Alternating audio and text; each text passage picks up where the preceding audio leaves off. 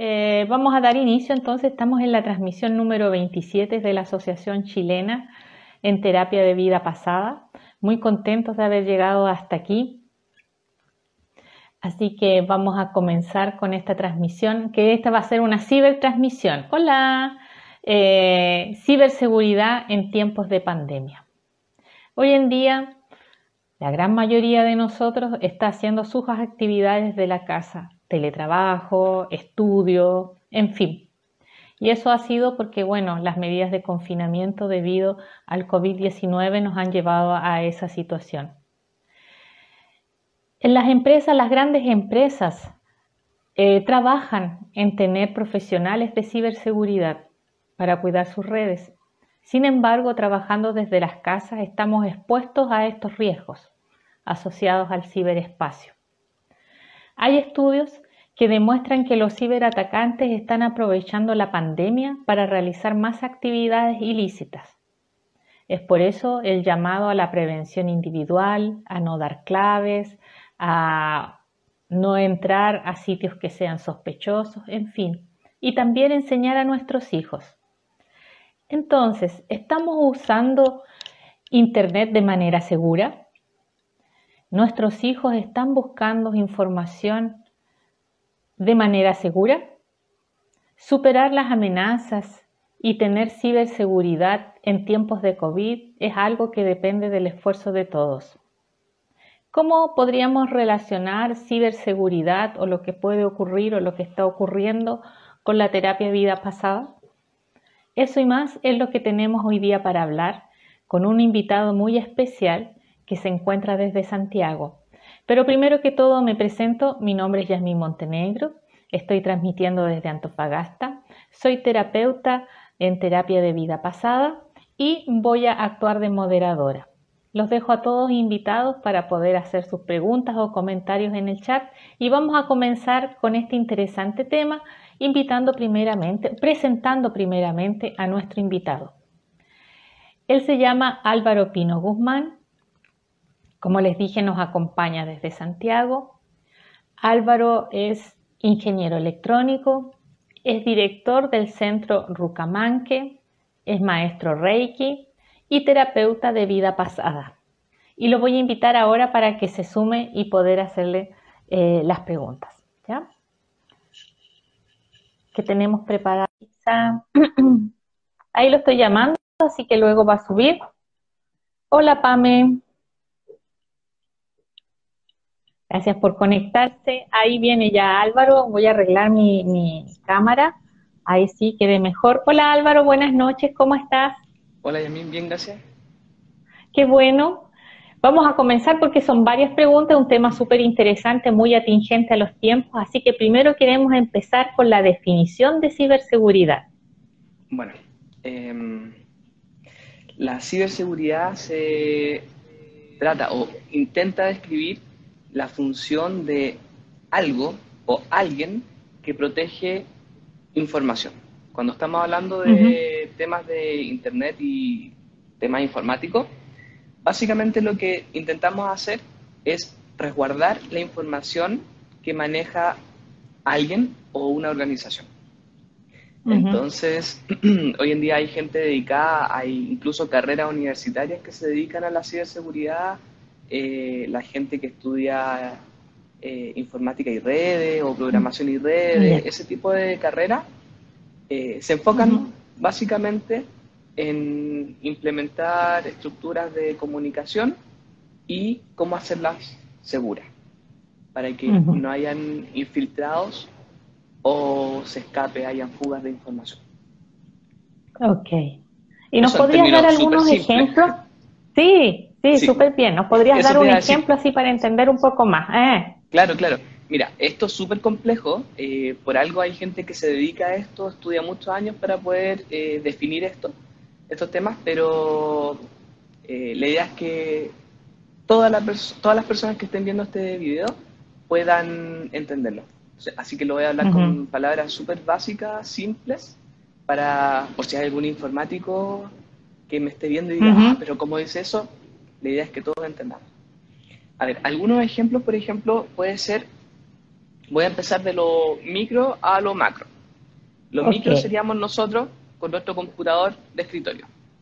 ¿Y cómo nos resguardamos de un ataque cibernético o cuál sería la ciberseguridad en nuestra casa?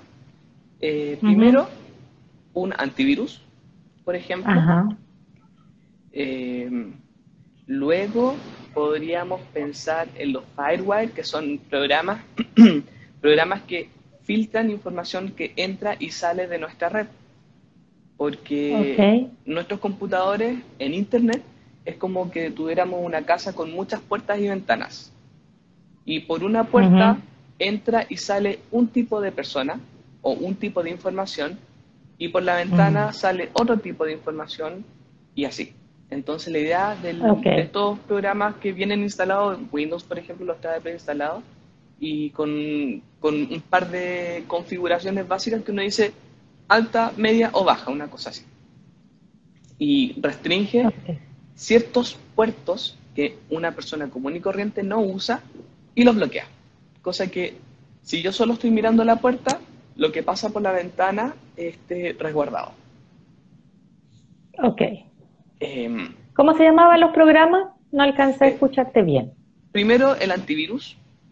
Claro. Luego los firewire. Ah, eso. No, disculpe, disculpe, no. Firewall. Firewall, una muralla de fuego. Ah, eh, ya, ok. Firewall. Luego eh, tenemos, cuando tenemos red informática en una empresa, por ejemplo, ellos implementan protocolos de seguridad. por ejemplo, encriptación de información, que nosotros también lo usamos, por ejemplo, cuando le colocamos clave a algo, a algún programa o algún dato, la, la información queda encriptada. Eso quiere decir que si yo tomo esa información, la coloco en un programa que reproduce ese tipo de datos, el dato que vamos a obtener va a ser basura o va a ser muy difícil de decodificar. Ok. Eh, eso con eh, encriptación básica, que también se puede usar cuando estamos em, comunicándonos con otro punto. Y ahí viene el tema de las organizaciones. Por ejemplo, hay organizaciones un poco más que, que se han tomado esto en serio y colocan en su sistema informático una red o una plataforma que se llama VPN que es una red virtual eh, ah, en, la, sí, en la que tu computador en tu casa se conecta a este servicio que está en algún lugar, normalmente en la misma empresa, en un servidor. En un, servidor sería un computador potente. Eso Esa es la definición eh, tosca de un servidor. Sí. Y se implementa esta VPN, que es una red virtual, en la que le dice o hace creer a toda, a toda la red, a todo Internet, que mi computador está conectado detrás de ese servidor. El servidor puede tener eh, firewall, puede tener antivirus, sistemas de encriptación, todos los sistemas de seguridad que requiere una empresa. Y mi computador, como está conectado a la red de la casa, se salta toda la red y se conecta directamente a ese servidor. Y si es que alguien está husmeando la, mi red, por ejemplo, mis datos que, se mueven de un lado para otro, eh, esa información está encriptada, o sea, en un lenguaje eh, poco amigable para todos. Por ejemplo, mm. también por decirlo de una tontera, si todos hablamos español, hablar en una forma encriptada sería hablar en inglés, por ejemplo. Todos los que están en mi alrededor no van a entender nada porque estamos hablando otro idioma. Eso es encriptar información. Y eso sería el ideal entonces, que en estos momentos de teletrabajo, los colegios, todos trabajaran por VPN. Ahora, que se filtre información de un colegio, por ejemplo, una clase, creo que es menos, eh, menos crítico a, que se, a que se filtre información, por ejemplo, de las importaciones de una empresa eh, de importaciones. Eso es información un poco más crítica porque resulta que la competencia puede usar esa información a su favor para ganar licitaciones o incluso para hostigarnos. A mucho, bueno, el ser humano tiene formas creativas para usar ese tipo de información. Entonces, no, pero se podrían... Ajá. Sí, te escucho. No, que te decía, se podrían infiltrar datos personales de alumnos, de apoderados, no sé, ah, para ser usados, sí, sí. Para hacer llamados, no sé. Sí, eh, números de carnet. Ya, vamos para allá. Entonces, sigamos aumentando en esta escala de, eh, de lo micro a lo macro. Entonces, eh, cuando nos conectamos a nuestras empresas, una empresa que se toma esto en serio, tiene sistemas VPN y todo un sistema de seguridad en sus servidores. Y luego ya en lo, en lo más eh, alto hay sistemas sumamente complejos que a lo mejor hasta ni siquiera conozco, no, no tengo conocimiento de ellos, en los que hay sistemas informáticos con inteligencia artificial, con personas monitoreando constantemente, eh, con sistemas de doble encriptación o quizás más sistemas de encriptación, que eso se ocupan los sistemas de comunicación estándar, que mm, eh, se implementan distintos protocolos de encriptación, cosa que sea aún más difícil encontrar un paquete, tomarlo y saber qué está diciendo ese paquete de información en la red. Y probablemente, por ejemplo, el FBI, la NASA, eh, Google con todos sus datos, Microsoft y así un montón de otras empresas eh, implementan estos sistemas de seguridad, porque ellos manejan, o sea, todo su, su, negocio está basado en datos digitales. Claro. Entonces, eh, si algo se escapa, ellos pueden perder mucho dinero. Así que se mm. resguardan completamente de que suceda.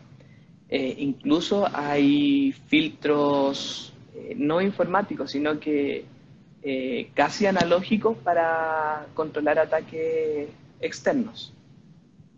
Ya. Y llevándolo a la vida diaria, a nosotros en nuestras empresas, a los alumnos en sus clases y los colegios,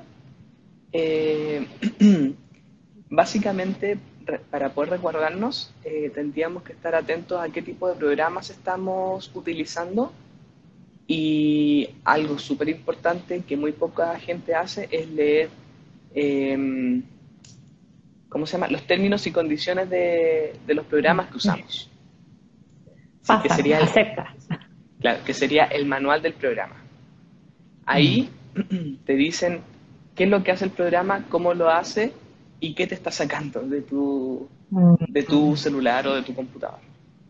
Mm. Claro. Es verdad. ¿A qué tipo de problemas, Álvaro, nos veríamos expuestos con estos posibles ataques o... Sí, a ver. En, términos domésticos, eh, y, esto lo, lo vivimos día a día, es que nuestra información sea vendida. Hay gente que se dedica a recolectar información, que es información súper básica, pero puede ser una molestia para nosotros los usuarios, que sería, por ejemplo, tu correo, tu nombre y en el peor de los casos tu root mm. o tu ID. Eh, y así, bueno, el siguiente nivel serían tus números de tarjetas de crédito. Eh, hoy en día, por ejemplo, el hecho de que alguien tenga tu, una imagen de tu carnet, tu, identificación y que aparezca mm. el número de serie de tu carnet, hoy día ya podría ser un grave peligro, ya que podrían hacer mal uso de él, como por ejemplo cobrar un bono con el gobierno eh, que mm. se asocie a una cuenta corriente que no es la tuya y pierda ese beneficio, por ejemplo. En, mm. algún momento, recuerdo hace muchos años atrás cuando existían los teléfonos de prepago con tarjeta, también usaban tu nombre para crear cuentas. Si es que tenían una imagen de tu carnet, creaban una cuenta para una tarjeta de prepago o un teléfono prepago y si tenían tu dirección, resulta que te llegaban las cuentas a tu dirección y tú nunca la habías abierto, esa cuenta. Eso, eso, por ejemplo, es una demostración de un hacker. Que ah, eh, el término hacker, y aquí también empiezan a jugar un montón de términos, como por ejemplo, bueno, el hacker eh, el pitching, que sería que tú cuando tratas de entrar a una cuenta o una página, que eh, puede ser de cualquier cosa, pero normalmente nos afecta más las páginas de, del banco.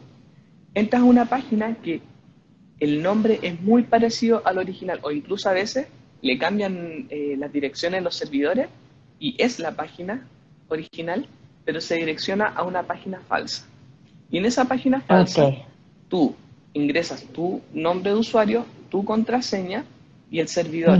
E-, ese servidor que mantiene esta página falsa recolecta esta información y luego te redirecciona a la página original. O te dice, no, error en la clave. Y cuando te refresca tu ventana, te manda a la página original, tú ingresas, ah, dice, qué raro, no me equivoqué la primera vez, pero me dice que estaba errónea, la segunda vez entró.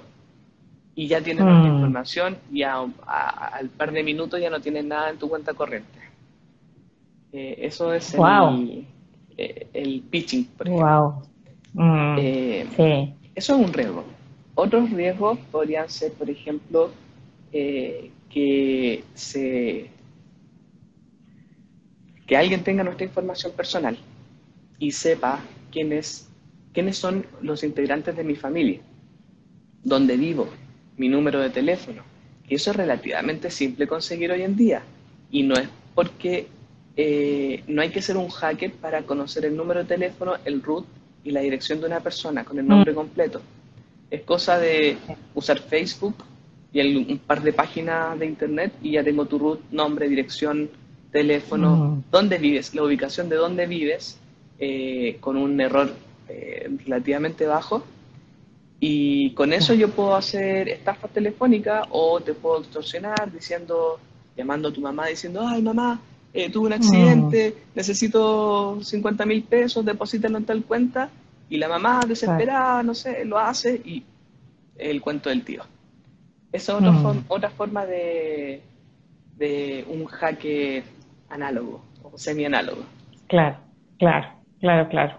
O el peor de los casos también para los menores sería que alguien se haga pasar por niños, en, sobre todo en estas plataformas de juegos online, eh, en las que, o las redes sociales, se hacen pasar por niños y empiezan a jugar con los niños en juegos de niños y después les piden a esos niños que hagan cosas que los pueda llevar a, en algún momento incluso a intentar eh, atentar contra la vida de los papás o incluso compartir imágenes que a lo mejor después puedan ser usados en, en sitios de pornografía infantil o incluso eh, extorsionar al niño para que haga o, a la niña para que haga otras cosas mm. porque si no le van a contar a los papás que lo, lo que hizo o sea la gama de, riesgo a lo que estamos sometidos hoy en día es muy alta. Eh, la, imaginación del ser humano es muy,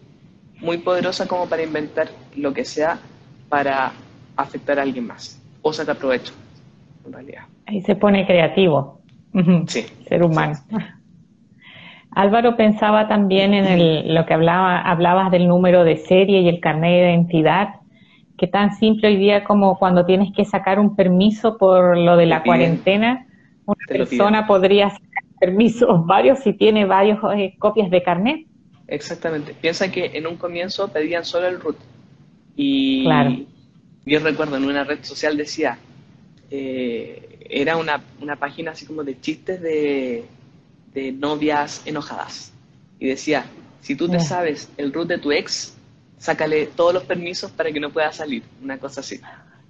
Eh, una mujer despechada, así como el perfil de la mujer despechada, era un, eran chistes de ese tipo. Pero es verdad, ese es el riesgo que corremos. Eh, yo puedo usar tu root y, por ejemplo, no sé, para ir al supermercado, que nos piden el, eh, solamente el documento y no nos comparan con el internet muchas veces.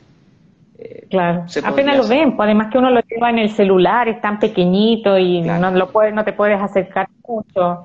Sí.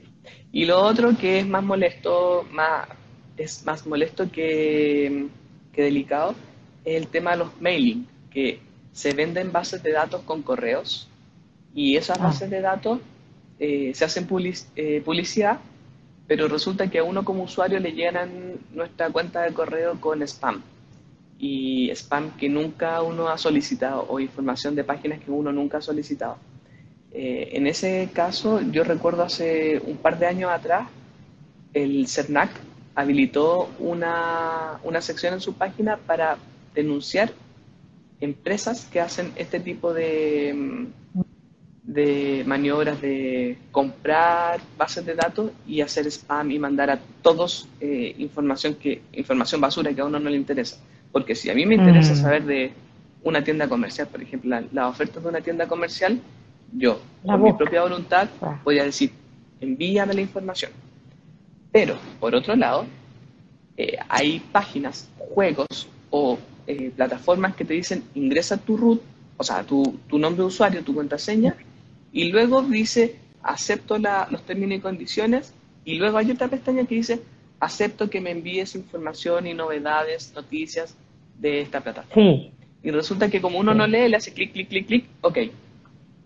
Eh, y ahí hay otro problema porque me estoy llenando de basura y todos los días mm. tenemos que eliminar 20 correos de información que no queremos. Lo bueno es que siempre esos correos deberían venir con una sección al final, en chiquitito, en gris, casi imperceptible, que dice, ¿se desea de suscribir de esta publicación? El problema es que normalmente, como esta plataforma eh, viene en inglés, entonces uno hace clic y lo manda a una página en inglés y si tú no, no sabes qué opción seleccionar, dice, no, deseo continuar. Sí, me gustaría continuar. Eh, lo he pensado mejor y quiero continuar. No, te dan cuatro o cinco opciones, todas son para continuar y una dice, no, me quiero desuscribir. Mm. Entonces hay que estar súper atento también a seleccionar la correcta para que no continúe llegando información basura. Wow. Mira, dice que en las empresas más grandes, y es verdad, le sacan fotocopia al carnet por lado y lado. Claro.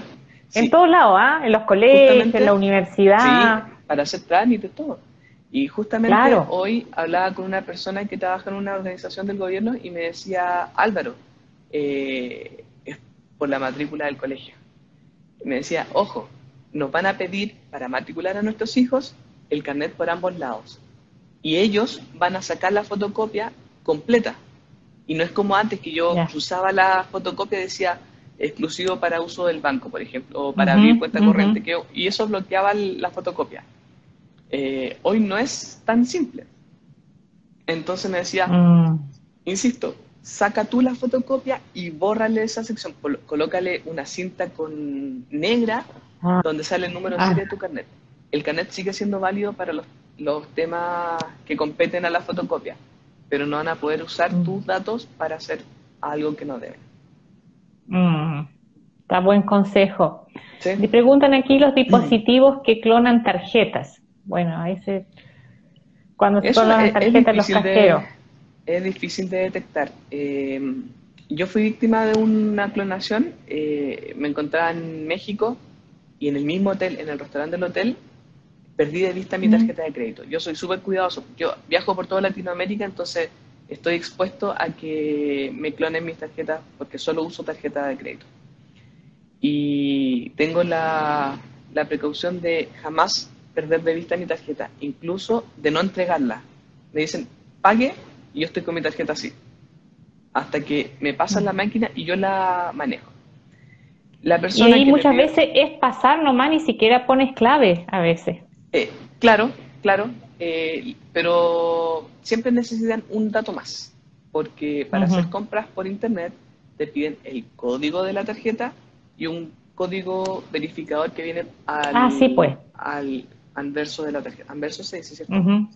Sí. O al reverso de la tarjeta. Reverso. Al reverso, de la tarjeta.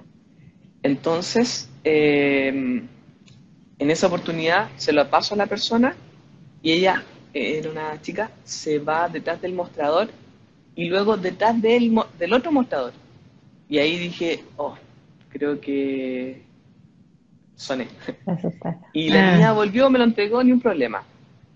Bueno, lo dejé pasar y al otro día tenía, y, semanas después tenía compras en París, en Londres y un montón de lugares en los que yo no había estado. Así que es súper simple ser víctima de clonación. Eh, puede haber sido que le sacaron fotos, colocar, anotaron el código de, verificación, o que la máquina era una máquina clonadora que lo que hace es lee lo que está en la tarjeta, la, información inalámbrica, y luego cuando tú colocas la clave también la registra y hace como un, listado de todas las tarjetas que se usaron con la clave y después eso o lo usa la persona que tiene la máquina o se vende en el mercado informático legal.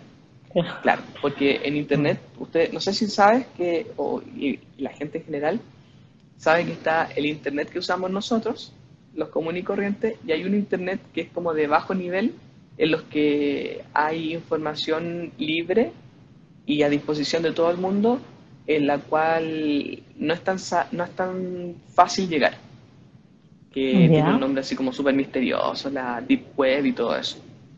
Eh, que se necesita una plataforma distinta para navegar en ella y, y, es real, o sea, ahí se hacen transacciones de información de, de personas, de listados de tarjetas de crédito y mm. así. Wow. Sí. Se puede encontrar uno con información de uno mismo ahí. Y entonces, por ejemplo, estamos hablando, sí, de todos estos temas que nos afectan directamente ¿Y cómo nos podría afectar emocionalmente ser víctima de un robo de información? Bueno, también, más de lo más simple a lo más complejo. Eh, que me roben, por ejemplo, los datos de mi tarjeta de crédito y lo ocupen eh, para hacer compras, eh, me deja, me podría dejar casi en bancarrota por los cupos hoy día de las tarjetas de crédito que pueden ser millonarios. Eh, eso genera estrés, preocupaciones y eh, en algunos casos eh, podría ser hasta como sentirse una vulneración y generar estrés postraumático de esta situación, ya mm. que de verdad uno se siente vulnerado, y, y, es súper complejo. Entonces toda esa angustia nos lleva a no dormir bien, a estar eh, de mal ánimo, de, un ánimo bajo. Y todo eso, eh, como tú bien sabes, eh, atrae energías de esa misma vibración que finalmente uno puede entrar en un círculo vicioso y que a lo mejor no es tan fácil salir. Eso yo creo que sería uno de los mejores escenarios, porque si estamos viendo temas más complejos, como por ejemplo eh, el hecho de que personas se hacen pasar por niños y realizan reuniones con estos niños que podrían terminar en muerte, por ejemplo, que sucedió mm. hace un tiempo atrás con una chica, eh, creo que era mm, norteamericana, eh, que salió de su casa, se juntó con un amigo de internet, de Facebook seguramente, y resulta que amaneció o la encontraron un tiempo después eh, sin vida. Eh, mm. Eso afecta, bueno, eh, ese a la, a la víctima se, le, se, le, es otro tratamiento, pero a, si hubiese sido lesiones, por ejemplo, también hay que hacer recuperación del alma o fragmentación. Mm. Eh, recuperación del poder personal y incluso debería involucrar a la familia por, por la gravedad que podría tener esta situación. Mm. Así es que mm, es complejo, hay que estar atento y, y ser cuidadoso con los niños porque ellos son los más vulnerables, porque no entienden que existe este mundo, qué se puede hacer con, con su imagen. De repente una foto puede malinterpretarse y ser publicada en lugares que ellos después no, cuando sean conscientes de lo que sucedió, eh, no van a querer ser parte de eso. Y, claro, claro. y es donde nosotros los adultos tenemos que estar súper encima de los hijos, eh, de los pequeños y los no tan pequeños, para que entiendan los riesgos y así poder ayudarlos. Claro. Hoy día la mayoría de ellos está, está en el computador y no le puedes decir que no esté, como podría ser en, otros tiempos. Claro que tú les das un cierto horario para que estén en el computador, ahora tienen que estar. Sí. Ellos están muy expuestos. Sí, incluso eh, hay robos de identidad. Esto en general, niños y adultos robo de identidad en lo que alguien más se puede hacer pasar por uno y, eso puede exponerlo a pasar malos ratos y también puede desembocar en depresiones. Sabemos que la depresión podría desembocar incluso hasta en el suicidio. Y, la idea es que mm, eh, le, mostremos un poco a los niños que existe este riesgo y, nosotros como adultos cuidarlos. Mm. claro que sí. De alguien eh, puso algo, ¿cómo podemos, bueno, es lo que tú estabas hablando y seguramente va a seguir, cómo podemos proteger a los niños y adolescentes de los desafíos y retos que ponen en Internet a nuestros hijos? Que era la pregunta que yo te iba a hacer, que qué consejos nos podrías dar para aumentar la seguridad en nuestro, nuestra vida, en nuestra casa, con nuestros hijos. Sí, a ver, eh, como adultos deberíamos tener la precaución de, primero, no compartir información privada, y nuestra información privada es desde fotos nuestras, de nuestro rostro, eh, ubicación, fotos de nuestros cercanos, eh, la ubicación de dónde se sacan esas fotos, eh, datos de como por ejemplo dónde estudian nuestros hijos,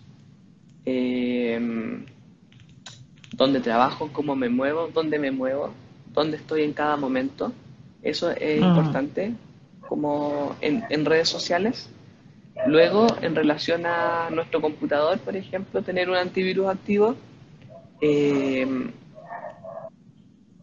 cuando me llegue un correo, por ejemplo, ver quién escribe ese correo. Y no solo el nombre que aparece, porque normalmente nosotros recibimos un correo que dice el nombre y luego, entre comillas, el correo, la dirección de correo. Esos nombres también se, se roban. Y el correo es un poco más difícil eh, clonarlo, pero se puede. Pero muchas veces viene con un código, que no es el del servidor que debería ser. Por ejemplo, un okay. Juanito Pérez arroba eh, gmail.1234.com, por ejemplo. Eso podría ser un correo malicioso. Y que, al igual que todas las publicaciones, que por lo menos que me, llega, me llegan a mí del banco, es que eh, las casas comerciales o los bancos nunca envían links, porque llega un correo, puede ser malicioso y ese link puede, con solo hacer un clic, sacar información del computador o con ese clic hacer una descarga de un programa que queda anclado en el computador y me abre lo, lo, que conversábamos en un comienzo, puertas y ventanas para que esta gente que creó este software malicioso pueda entrar y salir fácilmente de mi computador. ¿Y cuál es el riesgo? Que entren a mi computador y estén así mirando qué estoy haciendo. Primero, usando mi cámara, sabiendo qué teclas estoy usando, en qué página estoy. ¿Y qué podría suceder? Que yo entro a mi página del banco, coloco mi root, coloco mi clave y ellos tienen toda la información que necesitan para hacer una transferencia, mm. por ejemplo.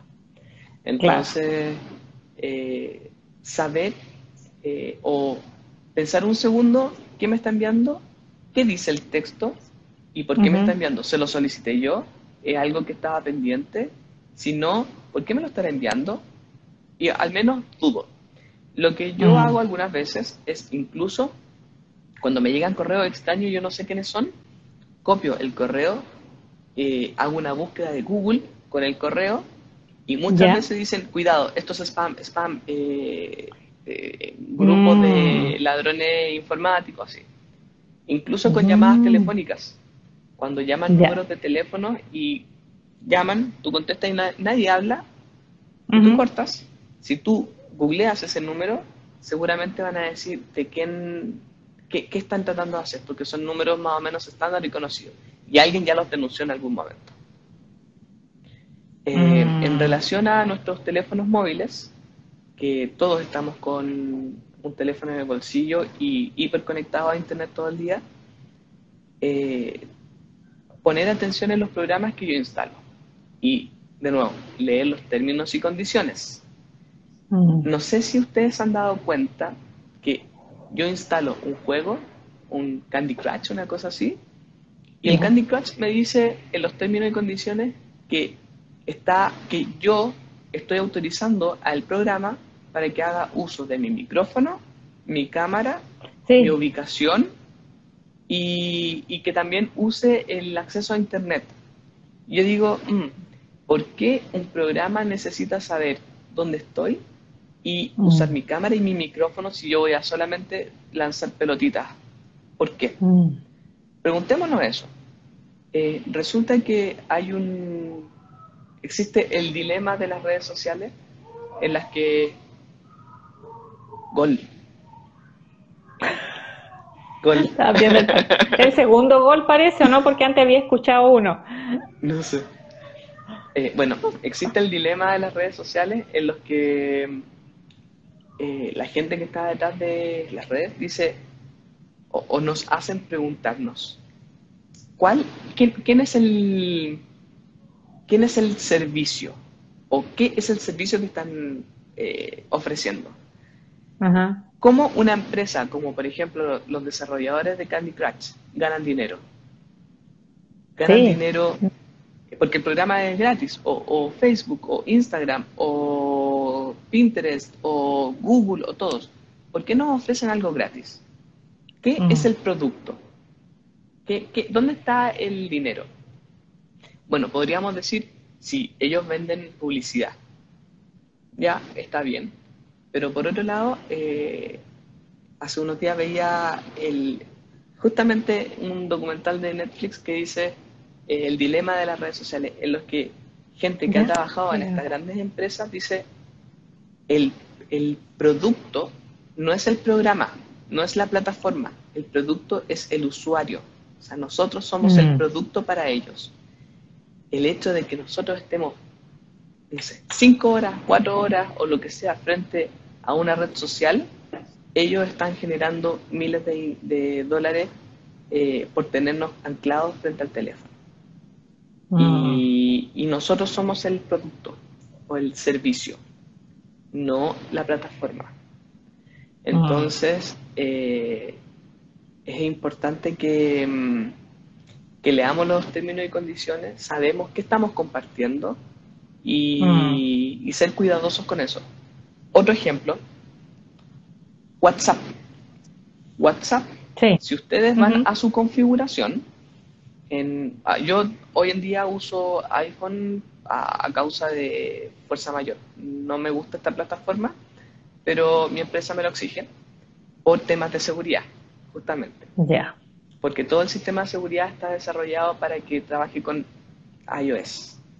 Entonces, eh, WhatsApp, en una de sus configuraciones dice, deseo usar la ubicación del teléfono siempre.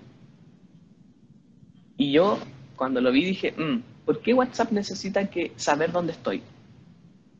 Si no es necesario. Eh, o, Google, o Gmail, o cualquier otro programa, ¿por qué necesitan saber dónde estoy? No tiene sentido para mí. Bueno, un método de seguridad sería, por ejemplo, decirle al teléfono que esa aplicación no tiene permiso nunca para acceder a mi ubicación.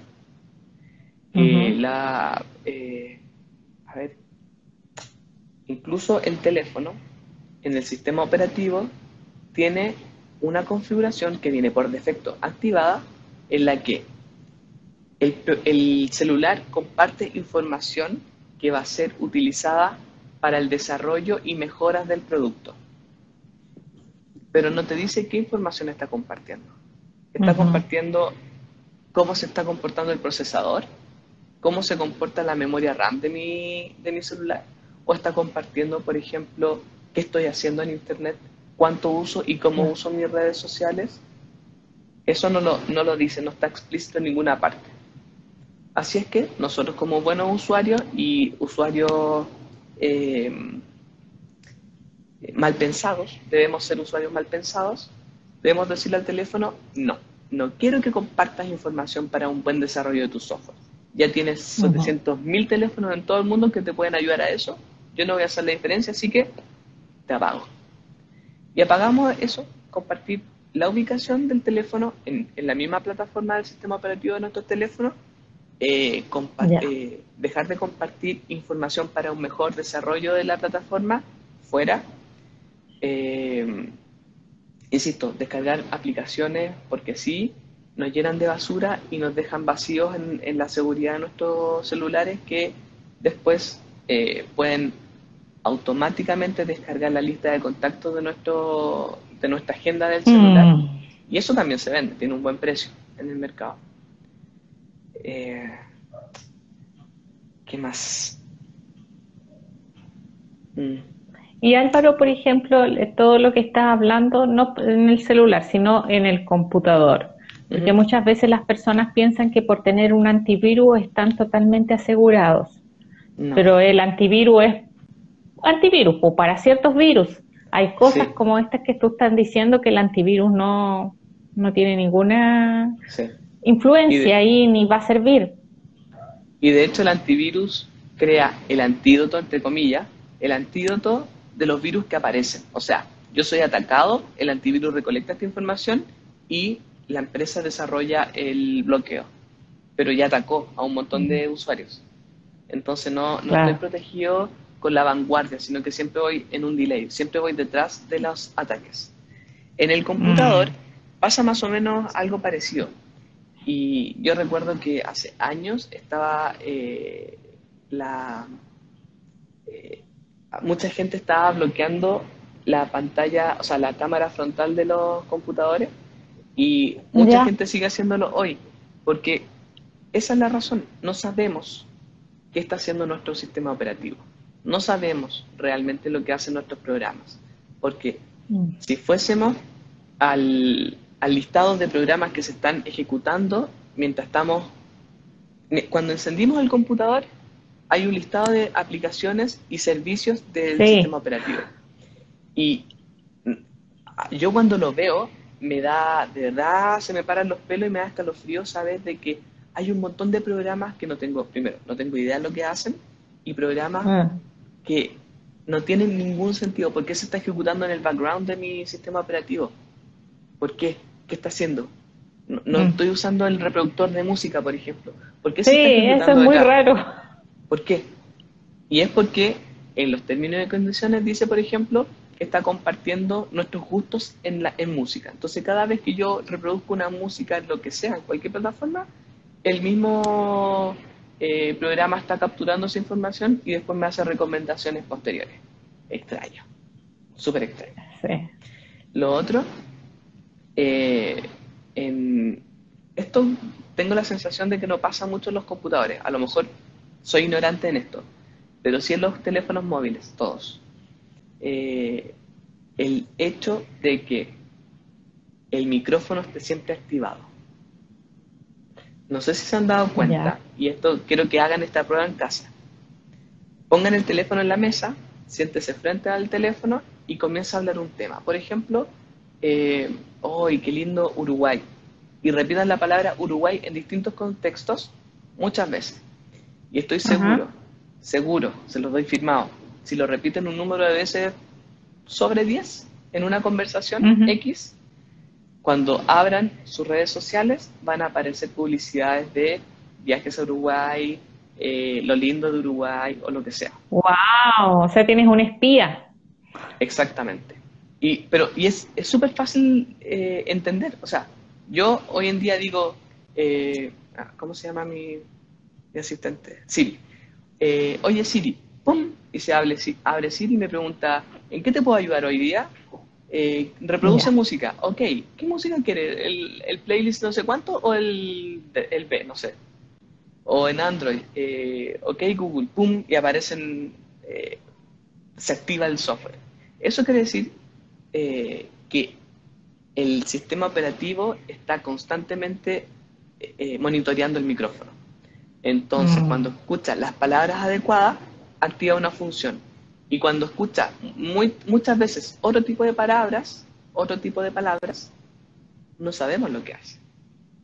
Pero está claro y también hay muchos ejemplos en, en experiencias de otras personas que están almacenando esa información y como yo le dije, sí, comparte toda la información que tú quieras porque quiero que Android se desarrolle aún más y sea una buena plataforma, eh, ellos dicen, ok, me diste acceso a todo tu teléfono, sé dónde estás, te estoy mirando porque tengo tu cámara activada, aunque tú no sepas que está activada, sé lo que estás hablando, ah, y quieres ir a Uruguay también, ok, yo te vendo, o sea, Hay una empresa que vende, o sea, que está pagando por publicidad sobre Uruguay, la toma y te la pone en la pantalla.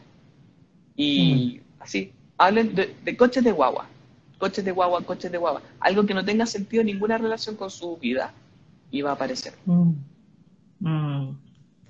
Así que también pueden desactivar el micrófono en las configuraciones de, de las aplicaciones. No es en la misma aplicación. Alguien preguntaba cómo, dónde está esa configuración. Sí, ¿dónde era? No es, no es en la configuración de la aplicación. La aplicación nunca te va a permitir que apagues sus funciones. Tienes que ir a tu sistema operativo, a las configuraciones de accesos, y ahí aparece, por lo menos en iOS, dice aplicación, entras y aparecen todos los accesos que uno le da. Entonces yo, por ejemplo, eh, comparto mi ubicación de repente con personas en WhatsApp. Entonces mm. yo voy a la configuración, le digo, actívate, porque quiero compartir. Conscientemente, yo estoy decidiendo compartir mi ubicación en ese, en ese marco de tiempo y mm. le, le, digo, ok, comparte mi ubicación. Y después cuando termino, lo apago. Ajá. Sí, ¿no me creen que me espían? Sí, no me están espiando. Y tiempo atrás había un, meme sobre Siri. Decía, Siri, eh, eh, así como, ¿el FBI me está espiando? No, no te puedo contestar, decía el, programa. Ese tipo de, broma. Pero es, es, a lo mejor no me, no me está espiando el FBI, a lo mejor no me está espiando, no sé, la KGB o quien sea, pero sí hay una empresa que vende la información que yo estoy que está alrededor de mi teléfono, por ejemplo. Entonces yo digo, mm. coches de guagua, coches de guagua, y ellos me venden publicidad de coches de guagua. Claro, qué interesante. Sí, sí, para estar alerta. Y antes que se nos pase, alguien dijo que miedo. Y a eso vamos también porque queremos saber cómo relacionamos esto de ser víctima de un ciberrobo que nos afecte y todo, cómo lo podemos trabajar con la terapia de regresión. Eh, estos temas así como del teléfono es difícil que lo veamos en regresión, pero el hecho de sentirnos inseguros, inseguros. Miedo, alguien ya dijo ahí, que miedo, claro. Miedo. Eh, sentirse expuesto, incluso em, violentado al extremo de, de ser un símil a una violación, porque qué miedo que alguien esté mirando, alguien sepa dónde estoy, o sea, ese día que fui al baño y estaba en el baño mirando, eh, probablemente quedó registrado en algún lugar. Entonces, ese tipo de cosas eh, podrían ser eh, tratadas en una terapia. Ahora, lo más terrible es que hasta ahora a lo mejor no sabíamos qué sucedía. Entonces no necesitaba terapia para esto. Pero hoy que lo sé, bueno, tenemos que ser cuidadosos, anticiparnos y de cierta manera documentarnos. Esta, esta información está eh, expuesta en muchas redes mm. y es simple de llegar a ella. Por ejemplo, cómo desactivar la ubicación, cómo desactivar el micrófono y, eso nos podría traer un poco más de tranquilidad. Ahora, dependiendo del nivel que nos afecte, a lo mejor la regresión eh, sería el último paso en la escala de agresión pero quizás el estrés que mm. me genera sentirme expuesto y observado, a lo mejor lo podríamos eh, tratar con otro tipo de terapia, flores de Bach, eh, mm. Reiki o a lo mejor algo más, yo diría algo más suave, más, tranquilo. Mm. Básicamente para, para sentirnos tranquilos, protegidos y en calma. Así que una buena opción para sentirse así sería apagar el teléfono en la noche. Sí, sí, sí, sí, sí, eso es lo mejor. Apagarlo y después prenderlo en la, en la mañana. Y no tenerlo cerca tampoco. Tampoco. Claro. Oye, se, agradece un montón aquí, la verdad que los dejaste a todos con susto. Dice, una vez desactivé muchas cosas y después no funcionaba bien. Hay que acordarse que desactivé para después, cuando lo necesite, lo activo. Eso es importante. Mi amiga Siri la eliminaré por, por convivencia. sí. sí. Ah, bueno, con respecto a los niños, sí. ¿Aún nos quedan unos minutos? Sí, te quedan unos eh, minutitos. Sí, con respecto a los niños, hay, eh, Google, o sea, a pesar de que estas, estos grandes imperios económicos son los que nos vulneran, ellos de cierta manera nos dan una pastillita para que no nos sintamos tan agredidos. Ellos tienen una plataforma que en este momento no recuerdo cómo se llama, pero es de control parental. Eh, la idea es restringir al usuario que está usando el teléfono en ese momento para que, dependiendo de la edad del niño, no pueda tener acceso a, por ejemplo, eh, la cámara o a descargar programas que no debería o tener acceso a páginas o imágenes que tampoco debería ver. Entonces se le puede restringir el tiempo de uso, accesos y programas que pueda utilizar por el marco de tiempo que uno estime conveniente. Y eso lo encuentra, es para el teléfono en Google, ¿cierto dijiste? Claro, hay en... A ver, no sabría decirte cómo llegar a esa aplicación, pero cuando uno entra a Gmail, por ejemplo, y tú iniciaste cuenta en la plataforma, hay normalmente un, en una de las esquinas una opción donde aparecen aplicaciones. Dentro de esas aplicaciones no aparece esta, ah, pero siempre hay un botón que dice más. Y ahí hay una familia de aplicaciones que eh, una de ellas es de control parental para niños.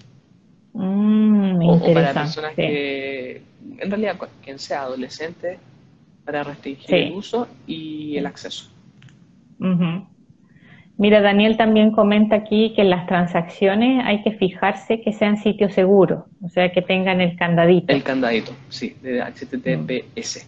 Siempre todas las páginas comienzan con un HTTP y el S significa que es una página segura o un servidor seguro que ha sido verificada. Ajá. Eh, también para PC. Nosotros lo usamos en los ah, aparatos de mi hija. Sí. Yo hoy en día no he usado, eh, en la última versión de Windows, no he usado el control parental porque mi computador lo uso solo para trabajar y mi hijo no tiene acceso a él. Y, el, y también mm. él tiene acceso restringido al computador. Entonces sabemos, siempre estamos detrás de él mirando lo que está haciendo. Eso es el primer filtro. Y, pero antiguamente en los sistemas operativos antiguos uno podía controlar, eh, y yo creo que hoy en día es lo mismo, uno puede controlar qué tipo de sitios, con qué extensión o qué palabras incluyen los sitios y bloquearlos. Mm. Eh, eso era una buena medida de control parental del sistema operativo. Mm. Interesantísimo. Sí, muy aclaratorio, sí, interesantísimo y a tener cuidado ahora, apagar parlante, apagar el celular, apagar micrófono, apagar el celular. Sí. Incluso esto, a tener cuidado. estos aparatos inalámbricos a veces tienen programas en el celular para comunicarse. ¿Y para qué quieren ubicación? No tiene mm. sentido. No tiene sentido. Claro, sí. Sí, sí, sí. sí. Muchas gracias, eh, Álvaro. Nos va quedando poquito tiempo para yo poder despedirme, pero ahí pasaron varios corazoncitos para ti. Eh, agradecimiento, la verdad, de la información. Varios ahí se agradece. Hubieron algunos comentarios, pero agradecidos todos. Muchas, muchas gracias. Gracias por la información, gracias por traspasarnos todo eso, porque em, muchas cosas esas no las sabíamos, así que a tener cuidado y a cuidarnos, porque hoy en día estamos usando las redes, estamos usando todos estos medios de comunicación virtuales a distancia y hay que tener los cuidados correspondientes. Sí. Por ejemplo, uno importante es conectarse en redes conocidas. Si yo voy a un mall, jamás hagan una transferencia en un mall. No. Conectado al Wi-Fi, por ejemplo, a redes públicas. Eh, en, los términos y condiciones te puede decir, y tú, yo te doy acceso a Internet, pero yo como servicio voy a capturar toda la trama de información que estás usando, con, incluido tu nombre de usuario y contraseña. Y tú dices, ok, ¿por qué quiero Internet? Se nos va a cortar, eh, ya. Álvaro.